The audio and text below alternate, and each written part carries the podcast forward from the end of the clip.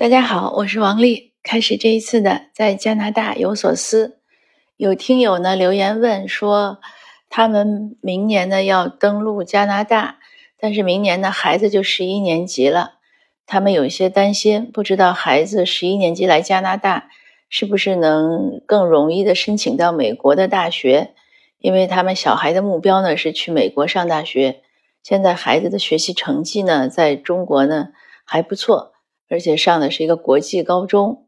那这个问题问我呢，呃，我很感谢信任，但是呢，如果说真的能预测这么清楚啊，那这个有点是水晶球的问题，就是真的是个预测问题，因为他不是说在加拿大或者在哪儿，他在哪儿申请美国大学呢？呃，他可能都不是那么容易预测到好不好申请，而且呢，美国什么大学呢？这个也有区别。那我想听友可能是希望了解，来加拿大上高中呢，对去美国读大学会有什么利和弊，或者说孩子刚来留学的时候呢，对他学习成绩的影响有多大？我我大概从这些方面大概说一说。首先，就像我刚才讲的，嗯，先说去美国申请什么大学，这个有很大的差别。嗯，比如说美国呢，大家可能都知道藤校。那后来我也是因为今年我小孩要申请大学，我才知道这个藤校呢还分大藤和小藤。大藤呢就是那八所，当然那八所呢我也是严格的说应该是今年才把名字知道全的，因为我对这种排名这种事情一直不怎么感兴趣。嗯，当然有的人认为这个事情很重要，呃，不过从我自己的人生经历看呢，我觉得这个人在哪儿上大学。固然是比较重要，但是它不是决定一个真正人生的本质的问题。呃，所以我自己对小孩升大学呢这个事情看的呢是比较淡，完全是他自己的意愿。所以我小孩对藤校啊什么好像也没有太大兴趣。呃，但我也听说一个朋友，他小孩呢就只想上大藤，拿到小藤的呃那个 offer 呢他就没有去，因为他呢是算的经济账。他说：“你去美国留学呢，钱都那么多，要上就上最想上的，嗯，或者说最有名的，上不到最好的呢，花那么多钱呢也没有用，因为他小孩将来还是要回加拿大生活。当然，除了大藤、小藤，还有文理学院，还有很多州立大学也不错，所以这个是个五花八门的选择。而且还有呢，你选什么专业？”有的大学呢，名声就是大家可能听起来差不多，但是不同专业的录取难度也很不一样。比如说，我听说麻省理工最难录取的呢是计算机 （computer science），所以他说，比如说都上麻省理工，那你是不是能上到那个系呢？怎么样也不一定。而且北美其实它有一种转学的制度。我新近认识一个小朋友，他就是在多大上了上上学，然后又自己转到斯坦福。当然，他怎么转过去的我没有细问他，但是他最后拿的是斯斯坦福的毕业证。那我也知道，在不同的呃大学，在同一个大学里呢，你可以转不同的系，也是很容易的。也有人说，比如说你想上这个呃计算机系，可能很难上，那你先上个别的系，慢慢再转。当然，这个里面就是很多也不叫窍门吧，很多呃方法需要大家自己去了解。最最多呢，其实更多的是需要学生本身去了解。我不太主张家长把这些事情搞那么清楚，因为我觉得家长搞那么清楚呢，容易越俎代庖，而且呢，呃，会让小孩有依赖心理。这些事儿本来就应该是学生自己的事儿，他要自己经营自己的大学生活和人生。家长呢，管的真的是越少越好。那大学呢，就说这儿说到这儿。所以，因为不同的大学呢，它的要求就不一样。有的大学呢，可能对于这种课外活动，尤其人文类的，那他对课外活动的种类要求也不一样。比如说，我小孩升大学呢，那这个辅导员就讲了，因为我们也是找了一个 counselor，就是这个叫什么？一般很多呃教培机构啊，还有嗯留学机构啊，他其实都有这样就是申请大学的。之前呢，我认为不需要。但是我小孩讲呢，他说他又想申英国，又想申美国，他觉得太复杂了。那找个 counselor 呢，确实也有好处，因为 counselor 自己也讲，他说像美国、英国差别就很大，呃，你要有一些有一些了解一些基本的一些呃方式方法。那他还讲呢，比如说像这个呃课外活动，呃他说很多竞赛家长觉得很重要，但是其实呢学校都不看，因为尤其是呃亚裔的孩子太多了，钢琴十级什么十二级比比皆是，他说这个不是一个差异化的一个呃标准，当然这是他说的，也不一定准呀。嗯，但所以他说学校呢，尤其一些比较难录取的学校或者专业，他希望看到的是你和别人与众不同的地方。那像我小孩参加的社会活动呢，就课外活动很多，他说只能选几项。那最后呢，呃，令我没有想到的是呢，他选的都是，呃，我小孩参加就是跟着我做的那些活动，比如说反歧视了，呃，投教呃，促动公民投票了。因为他上街去 rally，就是去进站、去举牌子，嗯，他去这种活动上发言，就是这些呢。当时我是希望能培养他有这样的意识，我也鼓励他去，他也去了。但是没想到这些我认为的草根活动啊、街头运动呀，嗯，反而在 counselor 眼里呢，他觉得是更有所谓含金量的。那他呢，像我小孩参加也很多数学竞赛。嗯，他说，反正名次呢，咱们以为是挺好的，但是这些呢，嗯，也不是一个特别强的说明。当然，我小孩也没有学钢琴十级，他乐器基本上就放弃了，学了个打鼓就没怎么继续了。呃，运动也没有什么好的成绩，也没有，更没，更别说进什么国家队。因为 教练说，这个运动的话，你可能要进一些，呃，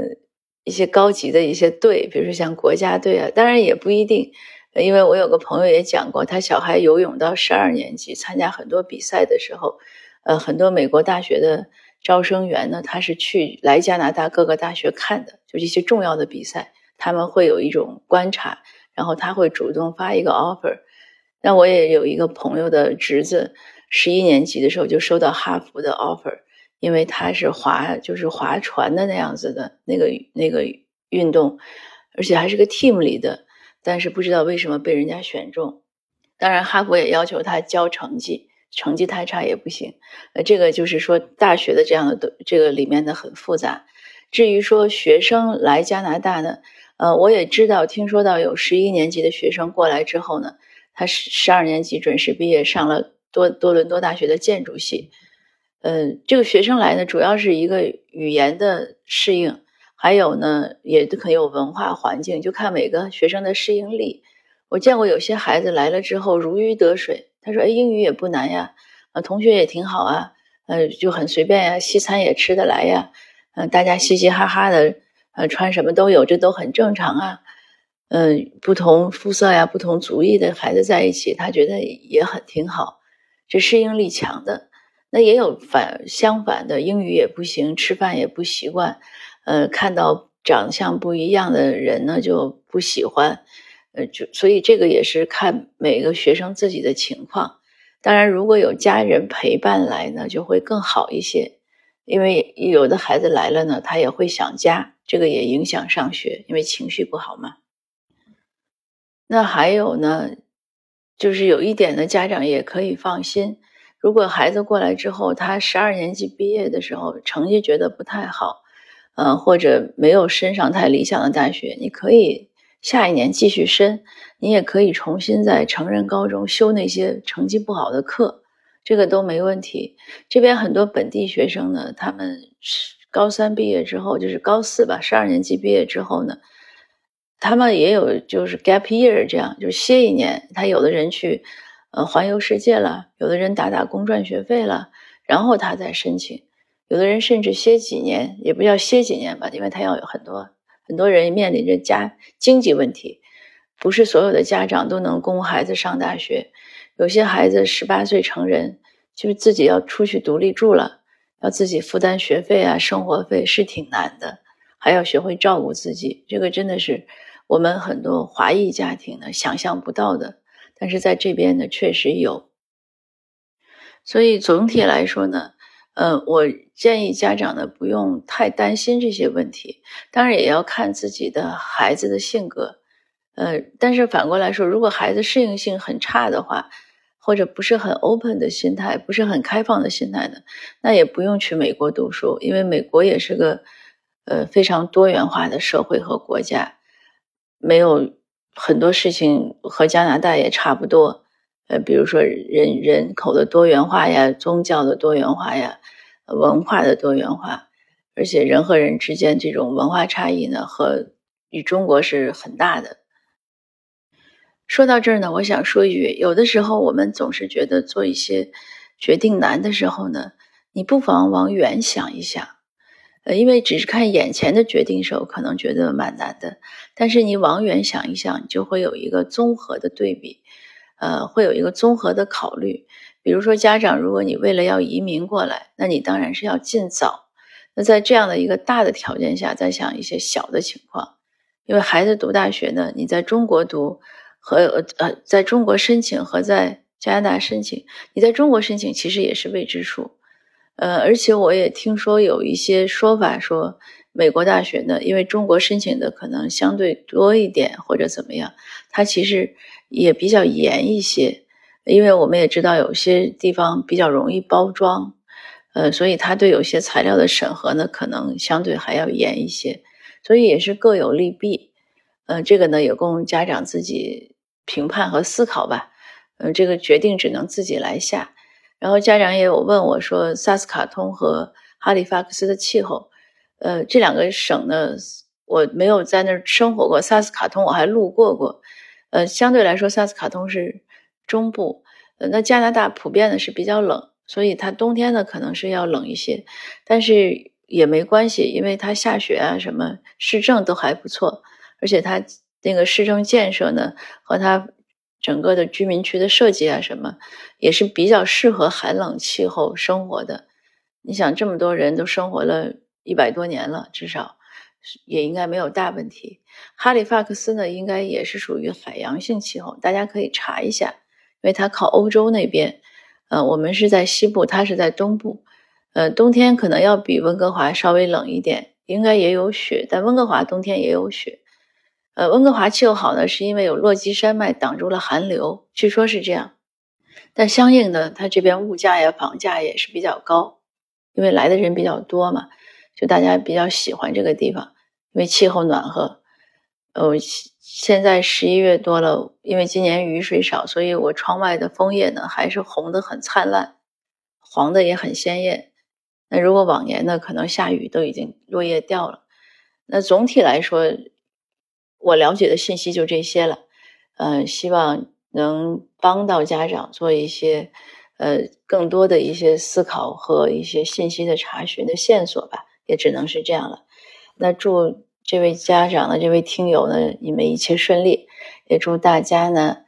呃，一切顺利。现在是我的早晨，不到八点钟，外面的阳光正好，呃，心情非常愉快。也祝您呢有一个愉快的一天。谢谢，我们下次见。